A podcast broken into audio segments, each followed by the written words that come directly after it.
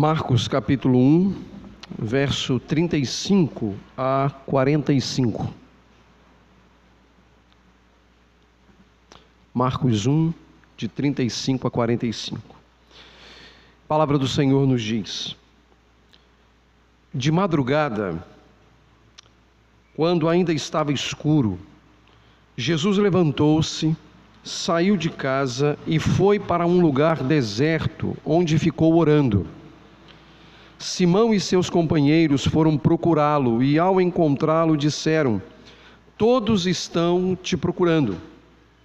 Jesus respondeu: Vamos para outro lugar, para os povoados vizinhos, para que também lá eu pregue. Foi para isso que eu vim. Então ele percorreu toda a Galiléia, pregando nas sinagogas e expulsando os demônios. Um leproso aproximou-se dele e suplicou-lhe de joelhos: Se quiseres, pode podes purificar-me. Cheio de compaixão, Jesus estendeu a mão, tocou nele e disse: Quero, seja purificado. Imediatamente a lepra o deixou e ele foi purificado. Em seguida, Jesus o despediu com uma severa advertência: Olhe, não conte isso a ninguém mas vá, vá, mas vá mostrar-se ao sacerdote e ofereça pela sua purificação os sacrifícios que Moisés ordenou para que sirva de testemunho. Ele, porém, saiu e começou a tornar público o fato, espalhando a notícia. Por isso, Jesus não podia mais entrar publicamente em nenhuma cidade, mas ficava fora, em lugares solitários. Todavia, assim mesmo, vinha a ele gente de todas as partes. Deus abençoe nossa, as nossas mentes e os nossos corações para receber a Sua palavra nessa manhã. Os irmãos podem assentar.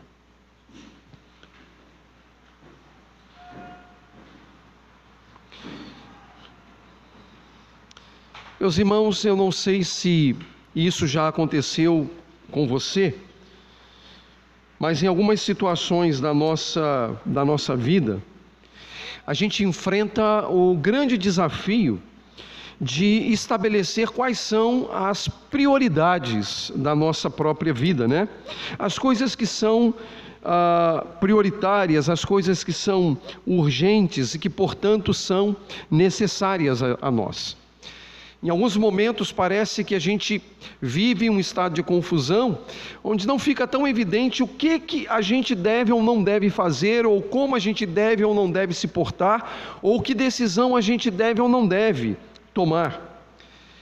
E, de certo modo, pressões também ah, ah, no nosso entorno acabam cedo, cedo ou tarde criando para a gente uma impossibilidade com relação as escolhas corretas é, em relação também às prioridades que nós temos. E muitas vezes, quando a gente não tem uma perspectiva correta das coisas, as nossas decisões elas podem ser equivocadas, quando na verdade poderiam ser evitadas à medida que nós refletíssemos um pouco mais, gastássemos algum tempo pensando um pouco mais antes de tomar toda e qualquer decisão. De certo modo, as últimas semanas que a gente também é, viveu é, forçaram-nos a pensar um pouco sobre isso também. É? As nossas reais prioridades, quais são as coisas realmente prioritárias, urgentes e necessárias a todos nós? O isolamento social, a quarentena, seja lá como queiramos é, chamar, trouxe sobre nós algumas coisas e algumas reflexões sobre talvez as prioridades que nós tínhamos e as prioridades que agora a gente passa a ter por conta de tudo o que a gente viveu e até mesmo por conta das pressões uh, que o próprio isolamento social nos trouxe. E aí, ao pensar em prioridades, em pensar em decisões, em pensar uh, também nas questões de urgência, a gente precisa constatar também que a maturidade ela é extremamente importante para reordenar as coisas, para reajustar as coisas e também para tomar as decisões adequadas corretas. Aliás, o próprio Senhor Jesus Cristo, é, na ocasião em que ele ensina o Sermão da Montanha, ele deixa isso muito evidente, quando ele afirma que onde estiver o, o nosso tesouro, ali também estará o nosso coração, ou seja, aquilo que for para nós prioridade, inevitavelmente fará com que o nosso coração esteja lá. O nosso coração ele é colocado onde nós estabelecemos a prioridade da nossa própria vi vida. E ter em mente o que se pretende alcançar na vida acaba sendo essencial para as nossas escolhas e para os nossos empreendimentos. Ah, nesta manhã, pela leitura que nós fizemos, nós vamos considerar uma narrativa onde um tripé de prioridades, né? um tripé de prioridades é, que marcam a vida e o ministério de nosso Senhor Jesus Cristo, que é revelado no Evangelho de Marcos como o Filho de Deus.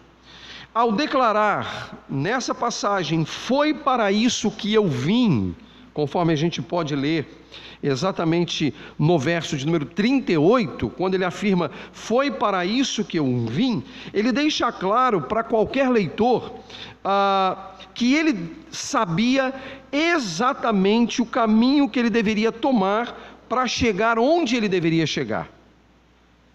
Então ele tinha uma clara consciência do seu ministério. E ele tinha uma clara consciência das suas prioridades e ele tinha uma clara consciência sobre onde ele também desejava chegar. Então, observe que o próprio Senhor Jesus Cristo é um padrão e é um parâmetro, um modelo a ser seguido no que respeita também ao estabelecimento de prioridades na, pró na própria vida, aquilo que realmente é urgente e que vale a pena.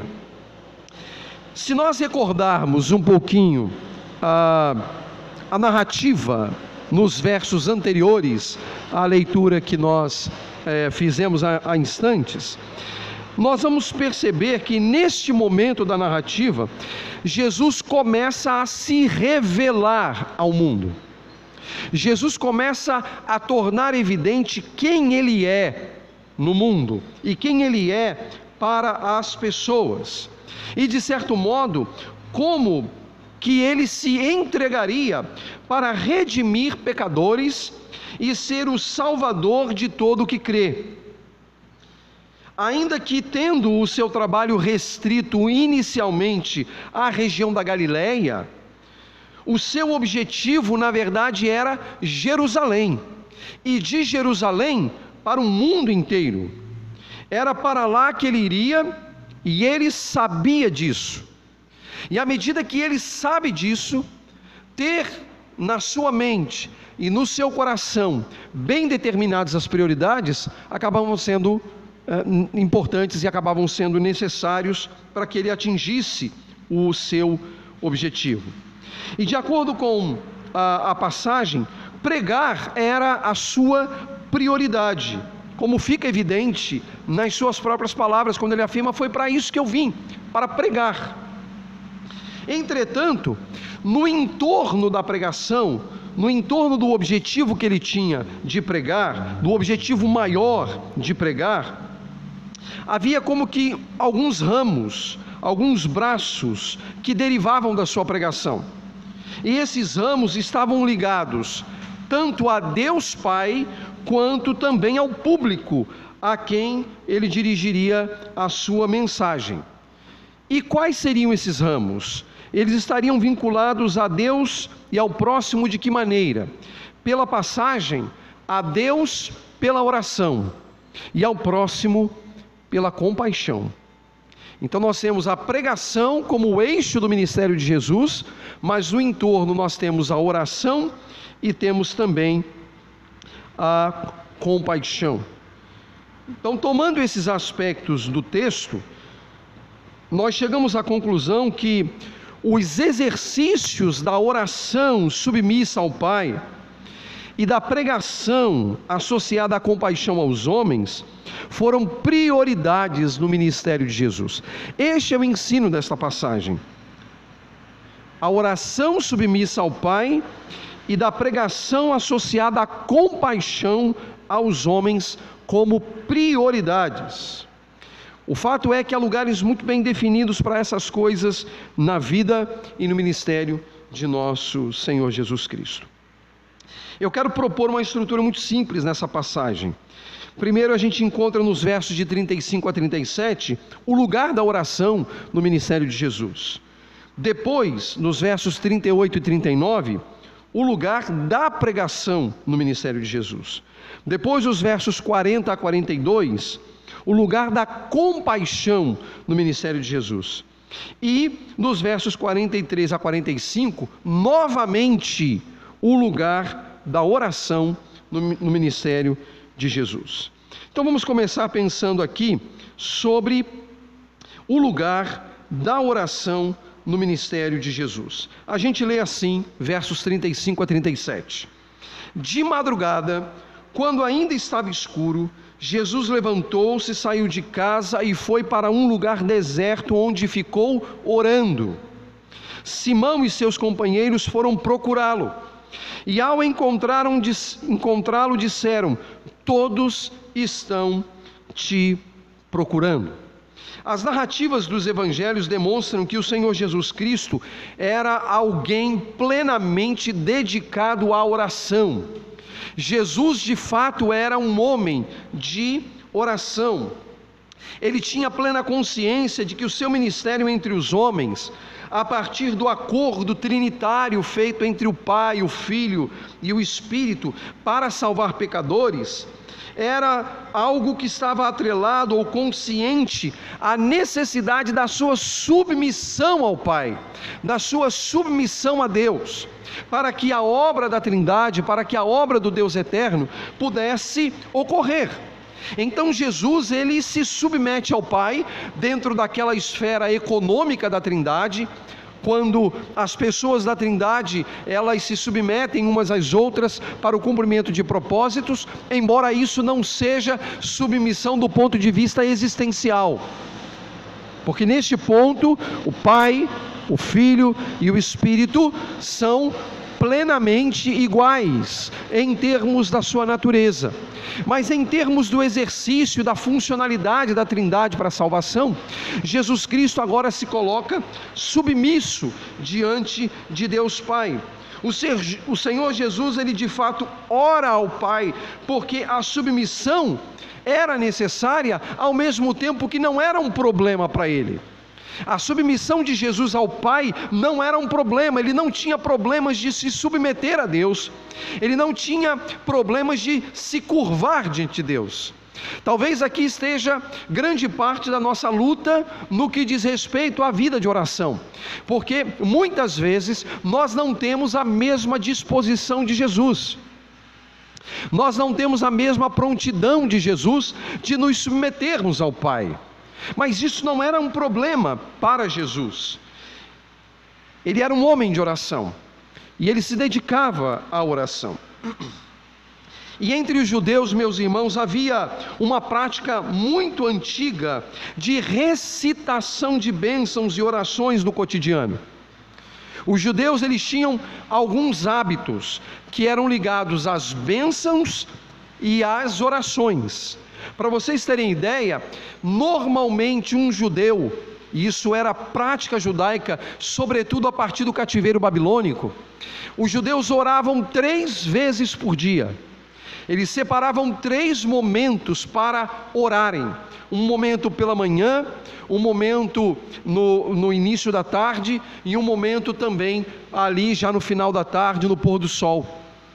Então eles tinham três momentos de oração. Um judeu que se dedicava à oração era um judeu que cumpria esse rito, mas não um rito mero, sem, sem profundidade, mas era um rito que acompanhava e caracterizava a vida religiosa de todo judeu. Orar três vezes ao dia. Isso, de certo modo, já é uma lição para nós que às vezes é, temos enormes defasagens na tarefa cotidiana da oração. O fato é que eles oravam três vezes ao dia. Mas além das orações, eles tinham as chamadas brachá, ou brachot, que seriam as bênçãos. Bênçãos que eram é, ditas em momentos específicos. Então, por exemplo, quando alguém abria o olho, acordando pela manhã, havia uma bênção curta que ele ah, proferia. E quando eu digo bênção, é no sentido de bendizer a Deus. Eles, bem, ah, ah, eles bendiziam a Deus, ah, adoravam a Deus como fruto da sua providência em fazer com que ele acordasse. Havia bênção para o momento da comida, havia bênção para o momento da colheita, havia bênção para a hora de lavar as mãos, havia bênção para a hora de deitar, havia bênção para muitas circunstâncias, e chegava a um número de aproximadamente 18 bênçãos que poderiam ser ditas durante o dia. Observe isso: 18 bênçãos. Essa passagem que nós lemos é uma passagem que muito provavelmente aponta para a, a bênção do, do alvorecer, a bênção do a, amanhecer, porque o texto diz que de madrugada, quando ainda estava escuro, Jesus levantou-se, saiu de casa e foi para um lugar deserto, onde ficou orando. Muito provavelmente, meus irmãos, aqui o que está em prática é Jesus cumprindo os elementos da bênção onde ele, claro, ele bendiz a Deus pelo novo dia, mas ele também ah, ora a Deus, ele exalta a Deus, ele glorifica ao Pai pela sua providência. E isso estava muito bem delineado na mente de Jesus. O Senhor Jesus ele levantou-se, deslocou-se e foi a um lugar deserto para orar. Ele não precisaria ter se deslocado, ele poderia ter permanecido em sua casa, ou na casa em que ele estava, e ali ele poderia ter orado, ali ele poderia ter proferido a bênção, mas ele, ele se levanta e, ainda de madrugada, quando ainda estava escuro, ele se desloca a um lugar deserto para orar. E nesse caso, ele poderia estar ali bem dizendo a Deus, ou com a bênção da madrugada, a bênção do alvorecer, e também com a oração. Mas por que, que ele busca um lugar deserto? O lugar deserto, meus irmãos, não implicava em ser deserto. Então, observe que são dois conceitos distintos. Uma coisa é o deserto, e ali naquela região havia deserto. Mas a ideia da passagem não é que Jesus se deslocou para o deserto na mesma medida da tentação a qual ele se submeteu após o seu batismo. Porque quando ele se batiza, ou ele é batizado, melhor dizendo, por João Batista e vai ser tentado, isso se dá no deserto. Ele vai para o deserto. Neste caso aqui, a, a, o conceito de lugar deserto é um conceito de um lugar calmo, aprazível, retirado, um lugar onde ele pudesse ah, ali orar ao seu Deus e ele pudesse buscar ao Senhor, um lugar em que a calmaria do lugar, do lugar pudesse é, é, ter um vínculo com a calmaria do seu próprio coração, a calmaria das batidas do seu próprio coração, um, um ambiente propício ao exercício de buscar a Deus. Quem aqui nunca viveu aquela experiência de se deslocar para um lugar deserto, não para o deserto, mas para um lugar deserto para orar? Quem aqui, por exemplo, numa região, estando numa região de sítios e fazendas, por exemplo, não vai para um lugar deslocado, senta na grama ou debaixo de uma árvore e ora a Deus e busca a Deus. É um momento aprazível, é um momento de louvor e é um momento altamente benéfico que traz tanta coisa boa à nossa mente e ao nosso coração. E é o que Jesus faz. Ele vai para um lugar deserto, calmo, aprazível, onde também o seu coração encontre calma a, a, e, e encontre tranquilidade para buscar a Deus. O coração calmo e lugar calmo é uma parceria perfeita para a prática da oração por Jesus. Não basta ter um lugar calmo, é preciso ter o coração calmo para buscar, no caso, a Deus.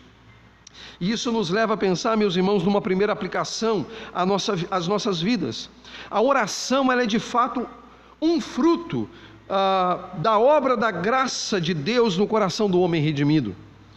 Orar é experimentar o prazer da comunhão com o Pai, é o prazer da comunhão com o Espírito, com o próprio Filho, é o prazer de ser conduzido ao Pai pelo Espírito em nome do Senhor Jesus Cristo. A graça conduz o pecador redimido em direção a Deus, tornando o seu desejo favorável a Deus. Orar, por exemplo, nas palavras do salmista, é derramar diante de Deus o coração, pois Ele é o nosso refúgio. Orar é derramar, portanto, o coração. Oramos porque confiamos na grandeza daquele diante de quem nos prostramos. Ele é o nosso refúgio. A oração é marca característica daquele que foi redimido por Jesus Cristo. Uma segunda aplicação: o coração e o ambiente devem ser parceiros no exercício da oração. De nada adianta, meus irmãos, encontrar um lugar calmo se o coração estiver agitado. Como também de nada adianta um coração calmo se o ambiente estiver agitado. Não há nada melhor do que um coração calmo cercado de um ambiente geográfico calmo. Por isso que Jesus sugeriu sobre orar o quarto, fecha a porta e ora a teu pai em secreto, e o teu pai que vem em secreto te recompensará. Ele não fez isso porque nós não pudéssemos orar na sala, ou pudéssemos orar na cozinha, ou pudéssemos orar no quintal, ou pudéssemos orar nas ruas. Nós podemos e, e, e, muitas vezes fazemos. Entretanto, há um momento de oração que a calmaria é necessária. E Jesus sinalizou isso na oração do Pai Nosso, ou pelo menos ali, no prólogo da oração do Pai Nosso. Fecha a porta, entra para o teu quarto e ora teu Pai em secreto. Ou seja, lugar aprazível, lugar calmo, lugar deserto, lugar onde o coração tem paz para buscar a Deus. O coração e o ambiente, portanto, devem ser parceiros no exercício da oração. Mas alguém pode perguntar, e a pergunta é legítima: Muitas vezes eu busco a Deus em oração com o meu coração angustiado e agitado. Então eu não devo orar? A resposta é sim, você deve orar. O problema é que achamos que a calmaria do coração se dá porque as coisas estão bem. A calmaria do coração se dá porque nós ignoramos as coisas que nos angustiam. Muitas pessoas acham que se o coração está angustiado, ele não pode buscar de fato a Deus como convém. Talvez o exercício da oração é exatamente o exercício que vai trazer a calmaria ao coração. Na medida que nós nos achegamos a Deus e buscamos a presença do Senhor, o nosso coração se acalma no meio da agitação. Metaforicamente, muitas vezes o nosso coração é como um mar agitado, nós estamos dentro de uma embarcação com o mar agitado, mas Jesus simplesmente acalma o mar e a agitação passa. E isso se dá muitas vezes pelo exercício da oração. Então buscamos um ambiente aprazível, muitas vezes com o coração agitado, mas é pela oração que o nosso coração se acalmará. É pela oração que nós vamos encontrar calmaria em meio à agitação. E poderemos inclusive dizer, como foi dito pelo salmista: ah, mil poderão cair ao teu lado, dez mil à tua direita, mas tu não serás atingido. Ou seja, há um rebuliço no entorno, mas nós estamos guardados por causa do Senhor. Então você pode, de fato, orar. A calma do nosso coração vem de Deus por meio da oração. Há um segundo aspecto que eu preciso ressaltar aqui, que é o lugar da pregação no ministério de Jesus. Os versos 38 e 39 dizem assim: Jesus respondeu. E respondeu o que especificamente? Lembrem que eles se levantaram, não viram Jesus na casa, Jesus estava ausente, e começa a haver uma preocupação com a ausência de Jesus. E aí os discípulos saem à procura de Jesus, eles estão preocupados, e quando encontram Jesus, o próprio Pedro ah, e os demais discípulos disseram: Olha, todos estão te procurando. E aí então Jesus respondeu a esta demanda dos discípulos: Vamos para outro lugar, para os povoados vizinhos, para que também lá eu pregue. Foi para isso que eu vim. Então ele percorreu toda a Galiléia, pregando nas sinagogas e expulsando os demônios. Na casa onde Jesus havia dormido, as pessoas estão acordando agora. À medida que o tempo passa, a ausência de Jesus se torna mais evidente. Há um pequeno alvoroço em torno disso, e imediatamente Simão e seus companheiros, que de acordo com Marcos seriam André, Tiago e João, começam a procurá-lo até que o encontram bem. Não fica tão evidente para nós o sentimento que eles tiveram com a ausência de Jesus. É dito apenas: todos estão te procurando. Estavam implicitamente pedindo uma satisfação para as idas e vindas do Senhor? Nós não sabemos. Nós não sabemos se com essas palavras eles estão querendo controlar a vida de Jesus, se eles estão querendo saber sobre as idas e vindas dele, isso não fica claro pelo texto. Será que eles estavam preocupados com a segurança de Jesus? Uma vez que ele havia feito já tantas coisas e a fama dele estava se estendendo, ampliando, e as pessoas poderiam criar alguma dificuldade para Jesus, a gente não sabe, o texto não diz. Mas antes que nós pudéssemos ter uma resposta para isso, o Senhor Jesus clareia a todos os que estavam ali qual era a sua prioridade. E a prioridade dele era: vamos para outro lugar, para os povoados vizinhos, para que também lá eu pregue. Foi para isso que eu vim. Observe a clareza, a clareza que há na mente de Jesus quanto às prioridades da sua vida. Foi para isso que eu vim. Observe novamente as suas palavras. Ele veio para pregar. E aí o texto diz que ele percorreu toda a Galiléia, pregando nas sinagogas, expulsando os demônios. Novamente, meus irmãos, Marcos, ele narra que Jesus pregava em suas sinagogas, demonstrando que os judeus eram, de fato, alvos primários da sua pregação. Os judeus eram os destinatários primários da sua pregação. Isso se compreende de um modo muito natural, exatamente por causa da aliança perpétua que Deus estabeleceu com Israel no Antigo Testamento. A aliança que Deus fez com o seu povo no Antigo Testamento. O povo de Deus no Antigo Testamento. E ele vai pregar a este povo especificamente. Até o momento que a sua fama, o seu evangelho, a sua pregação chegaria também aos gentios. E os gentios, nas palavras do apóstolo Paulo, seriam enxertados na oliveira, que é Israel. E agora não haveria mais separação entre judeus e gentios, porque a parede de separação teria sido em Jesus Cristo quebrada, rompida, derrubada. E essa é a realidade que nós vivemos hoje judeus e gentios juntos em Cristo Jesus. Mas não judeus por nascimento, mas judeus por novo nascimento. Não gentios por nascimento, mas gentios por novo nascimento, ou seja, judeus e gentios que nasceram de novo estão debaixo do governo e da autoridade de Jesus Cristo. Não há mais separação. Mas neste momento do ministério de Jesus, qual é o objetivo? O objetivo é pregar aos judeus.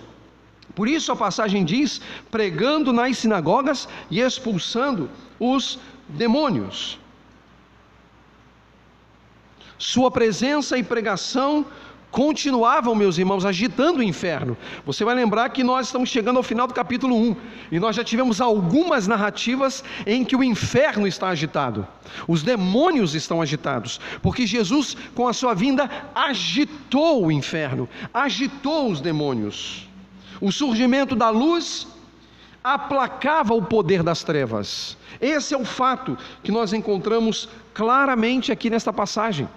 A autoridade de Jesus na sua pregação e a autoridade de Jesus sobre o inferno, sobre os demônios.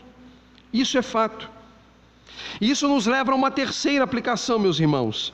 A pregação é a típica loucura forjada por Deus para realizar a sua vontade. É muito interessante que é pela loucura da pregação que Deus cumpre os seus propósitos. Paulo disse isso. É pela loucura da pregação. É pela loucura da pregação que Deus realiza os seus propósitos. Há uma obra que, nesses meus anos de ministério, é, e ela está entre as principais obras aí que eu poderia listar, que me ah, influenciou sobremaneira e me influencia sobremaneira até hoje, que é a obra do Dr. David Martin Lloyd Jones, chamado, chamada Pregação e Pregadores. Esse é o tipo de livro que eu volto de vez em quando, porque ah, é uma obra que vai tratar exatamente do ministério da pregação e da pregação propriamente dita, e é uma obra que me é muito cara, muito importante. E é muito interessante que na capa dessa obra há uma citação de uma frase que David Martin Lloyd Jones coloca no interior do seu livro, no conteúdo do seu livro. E a frase é a seguinte: A pregação é a mais elevada, a maior e a mais gloriosa vocação para a qual alguém pode ser chamado. Essa é a perspectiva dele. No interior do livro, ele vai mostrar que as outras vocações são também importantes, necessárias, mas a única que diz respeito à vida eterna é a pregação do Evangelho. E isso pode ser reconhecido inclusive nas outras vocações. Porque, por exemplo, não basta você ser um médico. Para que você veja pessoas salvas, você precisa, enquanto clínica, pregar a palavra de Deus. Porque é essa palavra pregada e não o seu trabalho na medicina que vai de fato salvar a pessoa do ponto de vista espiritual. Se você é um mecânico, se você é um engenheiro, se você é um padeiro, se você, enfim, trabalha em qualquer setor, a sua vocação é importante. Mas se você quiser ver vidas salvas, o que você vai ter que fazer? Pregar o Evangelho. Então, David Martin Lloyd Jones diz que a pregação é a mais elevada, a maior e a mais gloriosa vocação para a qual alguém pode ser chamado. Só que a gente precisa recordar uma coisa muito importante: que a exceção de Jesus Cristo, então tirando Jesus Cristo, a glória da pregação não pertence ao indivíduo que prega dominicalmente. Portanto, a glória não é minha, ou daqueles que pregam dominicalmente. A glória da igreja, porque a pregação é missão da igreja. A tarefa de anunciar o Evangelho é uma tarefa da igreja, não é o meu ministério, entende?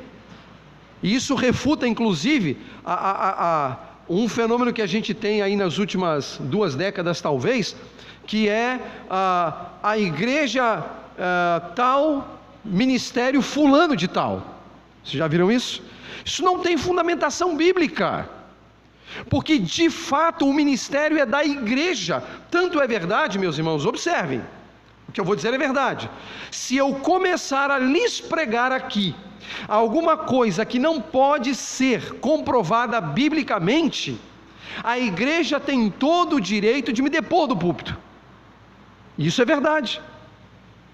A igreja tem todo o direito de dizer: olha, chega, não dá mais, porque o que você está ensinando não tem fundamentação bíblica. Você entende?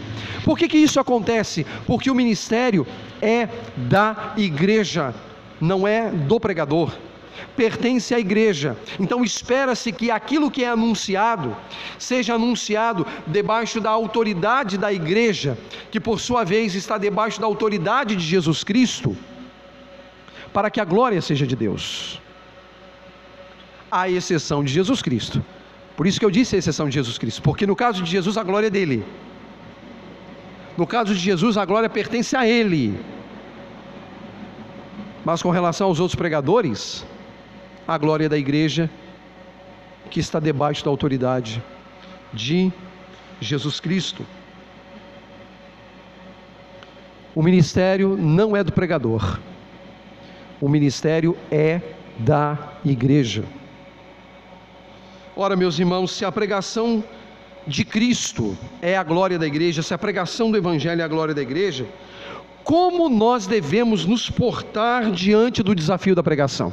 Essa é uma pergunta que nós precisamos responder, prioritária até, considerando que nós estamos lidando aqui com um tema toda vez que expomos as Escrituras que dizem respeito não apenas a esta vida, mas também à eternidade. Então, se a pregação é a glória da igreja, como devemos nos portar diante do desafio da pregação? Primeiro, devemos ter ouvidos abertos para receber com temor a pregação das Escrituras. Não basta o pregador expor, não basta a leitura ser efetuada, é necessário ouvidos abertos para receber com temor a pregação das Escrituras. Lembremos, meus irmãos, que Deus escolheu este meio, ouvir, para salvar pecadores e edificá-los na fé. A fé vem pelo ouvir, e ouvir a palavra de Deus, o que se requer daqueles que ouvem a palavra de Deus, ou daqueles que dominicalmente se colocam debaixo da pregação dominicalmente, que ouçam, que escutem o ensino das Escrituras, que escutem a palavra da fé, porque é esta palavra que tem poder para de fato salvar. Quem tem ouvidos para ouvir, ouça. Este é o ensinamento. Outro aspecto que pode responder à pergunta: devemos frequentar ambientes saudáveis onde a pregação da palavra de Deus é feita, onde todo o conselho de Deus seja exposto. A igreja precisa ser este lugar saudável e nós,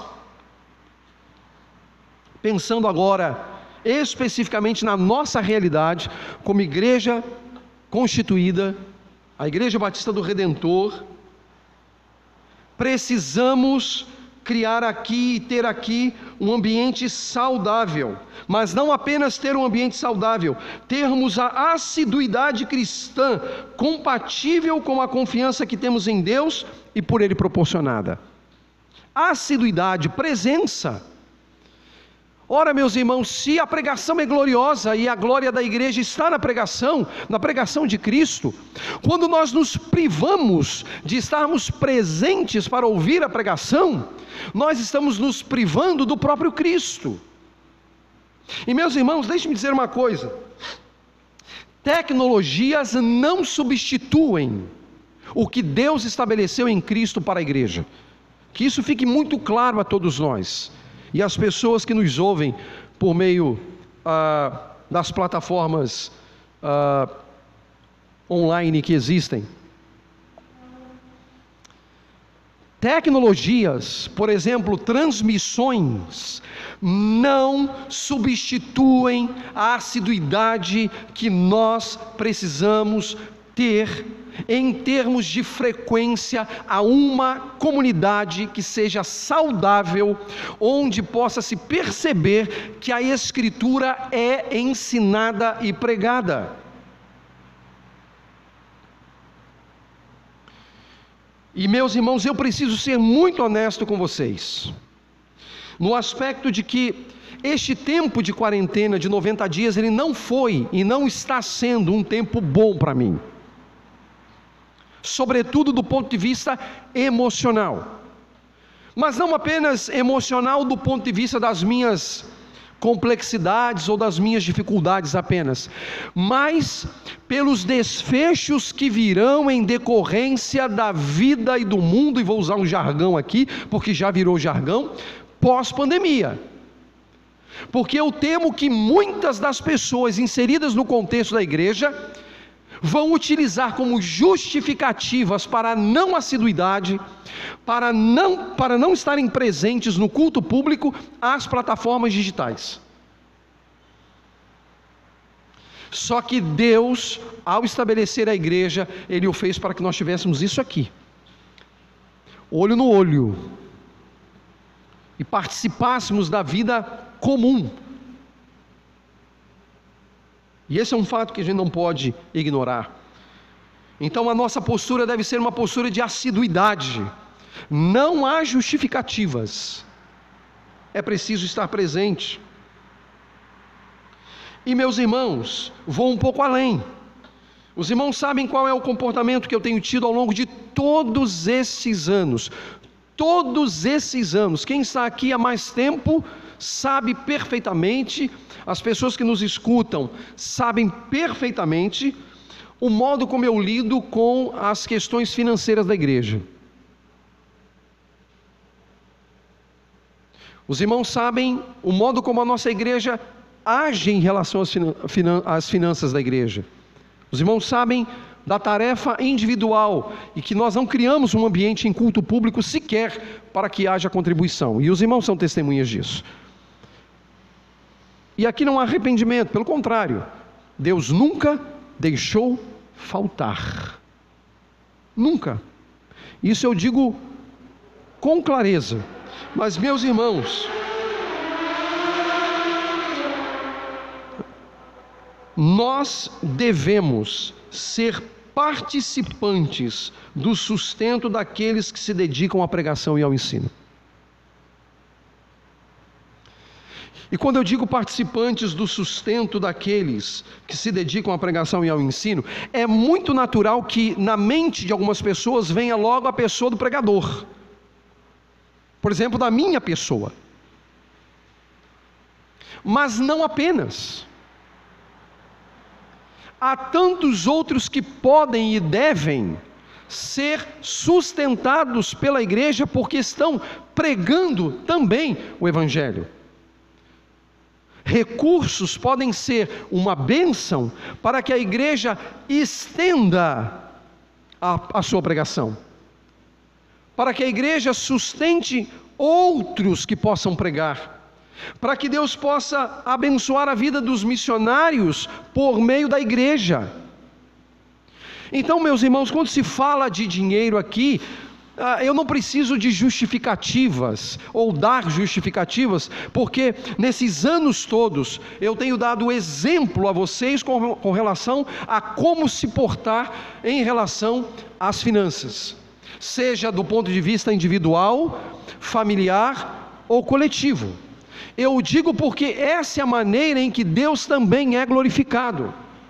E há algumas pessoas, e é muito interessante isso, algumas pessoas, no contexto da comunidade de Cristo, espalhado por toda essa cidade de Volta Redonda, Estado do Rio de Janeiro, Brasil, mundo afora, que tentam justificar que o fato de nós não sermos judeus e não vivermos sob a lei do Antigo Testamento, nós não precisamos dizimar. Ah, o dízimo não é bíblico. Bom, mas se essas pessoas fossem honestas, porque o problema delas é outro. É não querer contribuir. É não querer ser participante. Mas se elas quisessem ser honestas ao utilizar o texto bíblico, vamos para o Novo Testamento. Porque no Novo Testamento eles não davam dízimo, eles davam até mais. Eles vendiam seus bens e colocavam aos pés dos apóstolos. Então, essa gente que tenta justificar a, a, a prática contrária ao dízimo, não é porque elas estão tentando ser bíblicas, é porque elas estão tentando encontrar uma justificativa maldosa, sem fundamentação bíblica, para justificar o seu pecado de querer boa pregação, mas não sustentar o pregador. São pecadores disfarçados de religiosos. Simples. Porque se quisessem ser bíblicos, deveriam correr para o Novo Testamento, para o exemplo do Novo Testamento. Onde eles não davam dízimo mesmo, não, eles davam até mais. Só que para isso, meus irmãos, é preciso ter um coração regenerado. Não é? Onde os recursos devem ser usados para a glória do Senhor. Observe, meus irmãos, agora o lugar da compaixão. O lugar da compaixão. Versos 40 a 42. Um leproso aproximou-se dele e suplicou-lhe de joelhos: Se quiseres, podes purificar-me. Cheio de compaixão, Jesus estendeu a mão, tocou nele e disse: Quero. Seja purificado. Imediatamente a lepra o deixou e ele foi purificado. É muito interessante que Jesus tocou um leproso. E a lei, ela estabelecia padrões muito claros sobre você encostar no leproso. Você se tornava impuro pela lei. Levíticos 13, 14, capítulos 13 e 14 deixa isso muito evidente. Mas ele toca. Veja o nível de compaixão a que Jesus chega. Um leproso aproximou-se dele de joelhos, já deve ter sido bastante difícil para esse homem se ajoelhar. Não é tarefa simples a um leproso se ajoelhar. Se quiseres, podes purificar-me. A lepra, meus irmãos, ela na antiguidade não era o que conhecemos hoje como mal de Hansen ou hanseníase. Era também mal de Hansen ou hanseníase. A lepra, ela poderia ser ah, o nome, a, a denominação lepra poderia ser aplicada inclusive a um processo alérgico. E não só hanseníase. Por exemplo, alguém que tem um problema ligado à sarna, problemas de alergia pelo todo, por todo o corpo, por alguma coisa que comeu, ah, ah, dermatites atópicas, por exemplo, era considerado, dentro do contexto do, do, das escrituras do Antigo Testamento, como lepra. A palavra lepra é muito abrangente dentro das escrituras. É claro que, cientificamente, mais tardiamente, eh, nós temos aí a ideia da lepra como algo ligado ao mal de Hansen ou hanseníase é? que é uma doença de fato grave, que traz tantos desdobramentos, tantos problemas. Eu mesmo tive um tio que, uh, que, que lutou durante muitos anos, muitos anos com, com a lepra, já falecido. Mas o fato é que uh, o termo poderia ser abrangente dentro do contexto bíblico. Em Levítico 13, 14, Deus havia determinado uma série de ações que deveria ser realizada para lidar com os diferentes tipos de enfermidades de pele no meio do povo de Israel. Sacrifício e isolamento eram duas das principais medidas a serem tomadas. Veja, a questão de isolamento social não é uma coisa que a gente está experimentando agora por conta da pandemia. Só que me parece que o isolamento lá era vertical e não horizontal, como o que a gente está vivendo, né? Porque lá quem era isolado era doente. Ele era isolado de fato. Ah, nós aqui no Brasil, se voltarmos um pouquinho na história do Brasil, nós vamos encontrar inúmeros leprosários, é? que eram lugares para ah, os quais os leprosos eram enviados para tratamento. Hoje a gente nem ouve falar tanto de leprosários, mas se você voltar na história do Brasil há, algumas décadas, talvez aí uma centena ou duas centenas atrás de anos, vocês vão encontrar isso muito claramente. Havia então a medida do uh, isolamento acompanhado de um sacrifício. Os sacerdotes sacrificavam o animal por causa dessa pessoa. E essas eram as duas principais medidas: o isolamento e o sacrifício. E aí, o constatado a lepra, o leproso era encaminhado ao chamado Vale dos Leprosos, que ficava fora da cidade.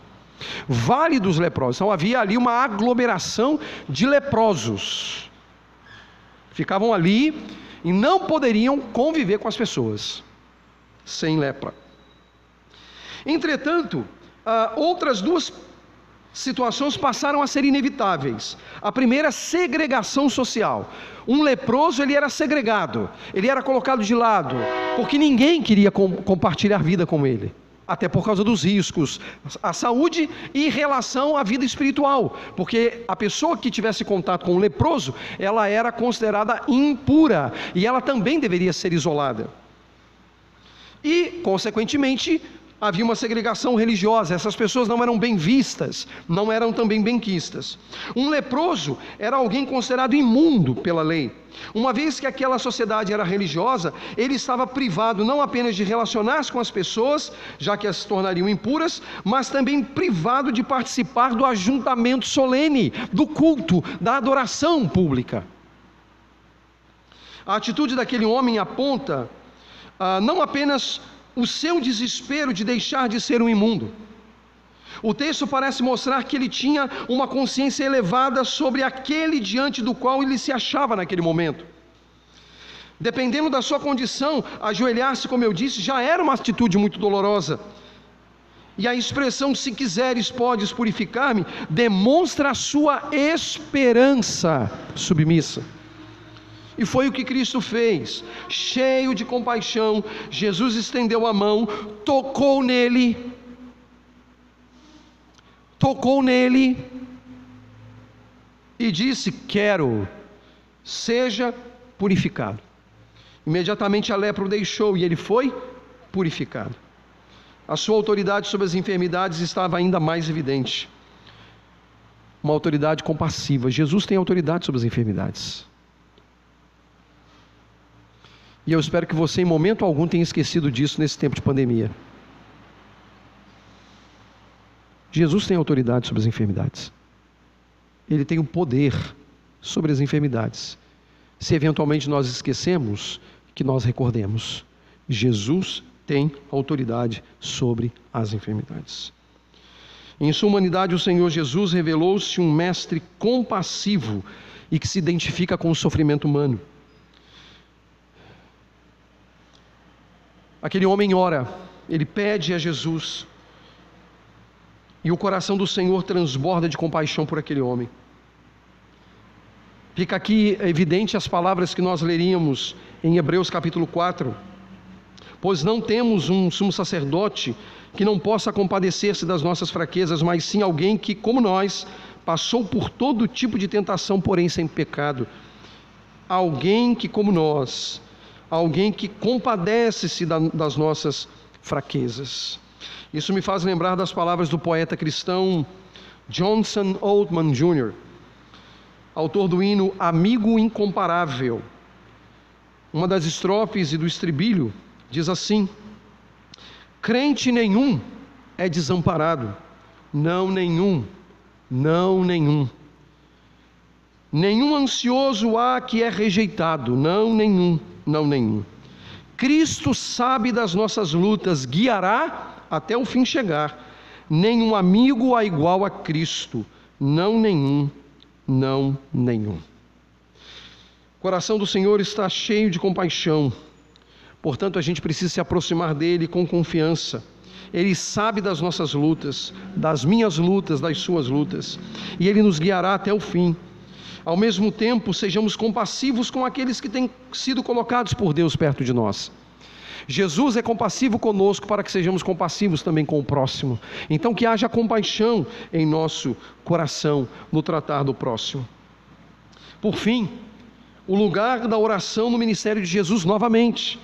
E não é um equívoco da minha parte, porque o texto nos versos 43 a 45 diz que em seguida Jesus o despediu, quer dizer, após curá-lo, com uma severa advertência: olhe, não conte isso a ninguém, mas vá mostrar-se ao sacerdote e ofereça pela sua purificação os sacrifícios que Moisés ordenou, para que sirva de testemunho.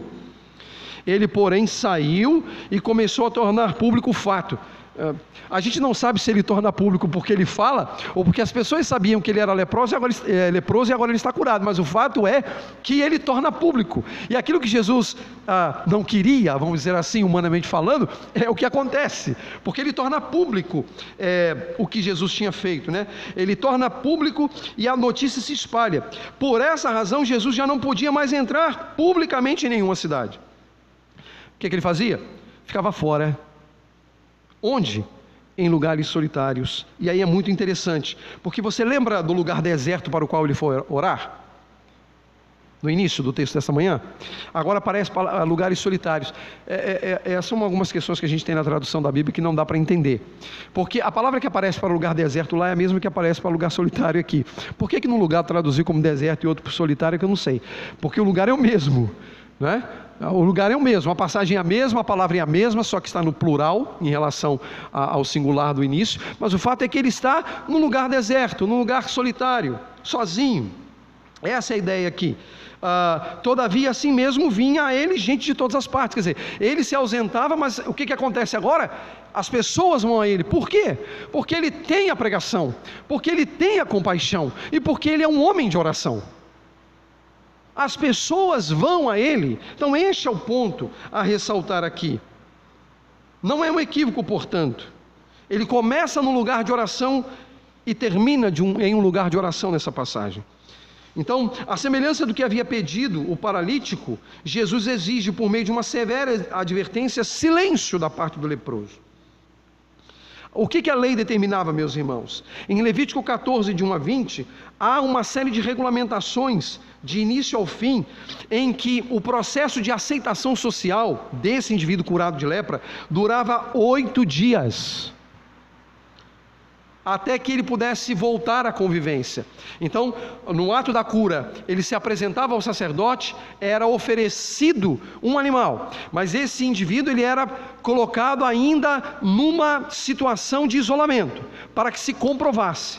E aí uma semana depois, ele voltava comparecia ao sacerdote para ver se realmente estava confirmada a cura. E aí um novo sacrifício era feito. E com esse sacrifício ele era novamente introduzido na sociedade. Então, esse homem é que foi curado, mas teve que passar por todo o processo que Jesus orientou com relação a isso aí. É? Com relação a cumprir as determinações da lei, cumprir as determinações ah, da própria palavra de Deus.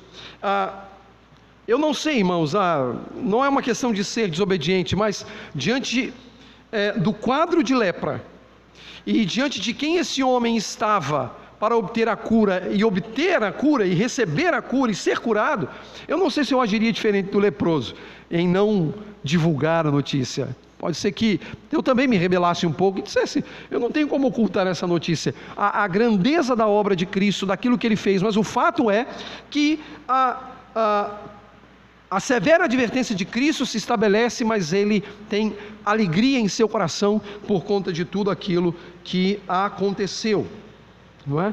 Ah, tudo aquilo que aconteceu. Então Jesus cura aquele homem e Jesus também precisa se retirar. Não se sabe se essa retirada de Jesus é exatamente pelo fato de ele ter tocado um leproso e por ele ser um cumpridor da lei, poderia ser também esse aspecto. Essa possibilidade existe, ah, que ele estaria cumprindo as determinações da lei. Tocar um leproso não fazia dele um pecador, fazia dele, ah, vamos dizer entre aspas, imundo perante a lei mas não pecador perante a lei. Então, esse aspecto precisa ser distinto aqui nessa observação. Então, o texto aparenta uh, este, este aspecto, não é? Uh, e ele fica de fora. Uh, ficar de fora era uma expressão utilizada inclusive para apontar a condição de todo leproso. Números 5 diz assim: O Senhor disse a Moisés: Ordene aos israelitas que mandem para fora do acampamento todo aquele que tiver lepra ou se tiver um fluxo, ou que se tornar impuro por tocar em um cadáver. Mande-os para fora do acampamento, tanto homens como mulheres, para que não contaminem o seu próprio acampamento, onde habito entre eles. E aí chegamos à última aplicação. Do começo ao fim, toda obra evangélica deve ser realizada em oração na força do poder do Senhor. Jesus começa com oração, Jesus termina com oração. O ministério de Jesus é feito em oração.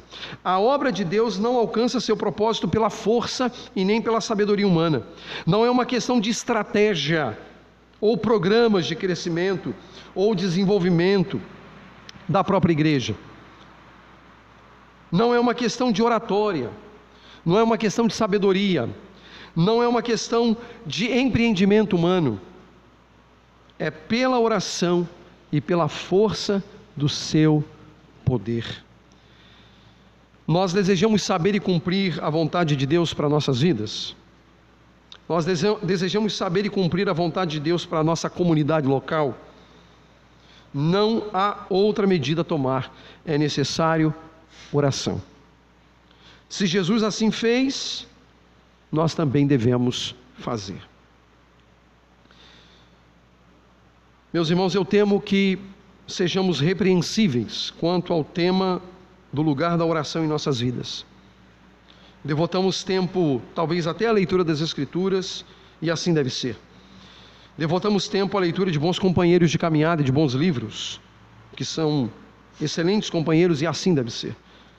Mas a ausência da oração, ela terá efeito de uma ponte feita de cordas que atravessa um precipício com uma das cordas arrebentadas. Nós precisamos orar. E para a vida do discipulado de Jesus, é bom lembrarmos o lugar da oração, da pregação, da compaixão pelos homens no ministério de nosso Senhor Jesus. Recordemos, a oração é um dos frutos da obra da graça de Deus no coração do homem redimido.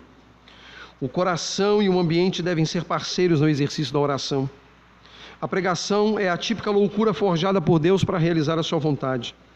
Em sua humanidade, o Senhor Jesus revelou-se um mestre compassivo e identificado com os sofrimentos humanos. E por fim, o começo, do começo ao fim, toda a obra evangélica deve ser realizada em oração, na força do poder do Senhor.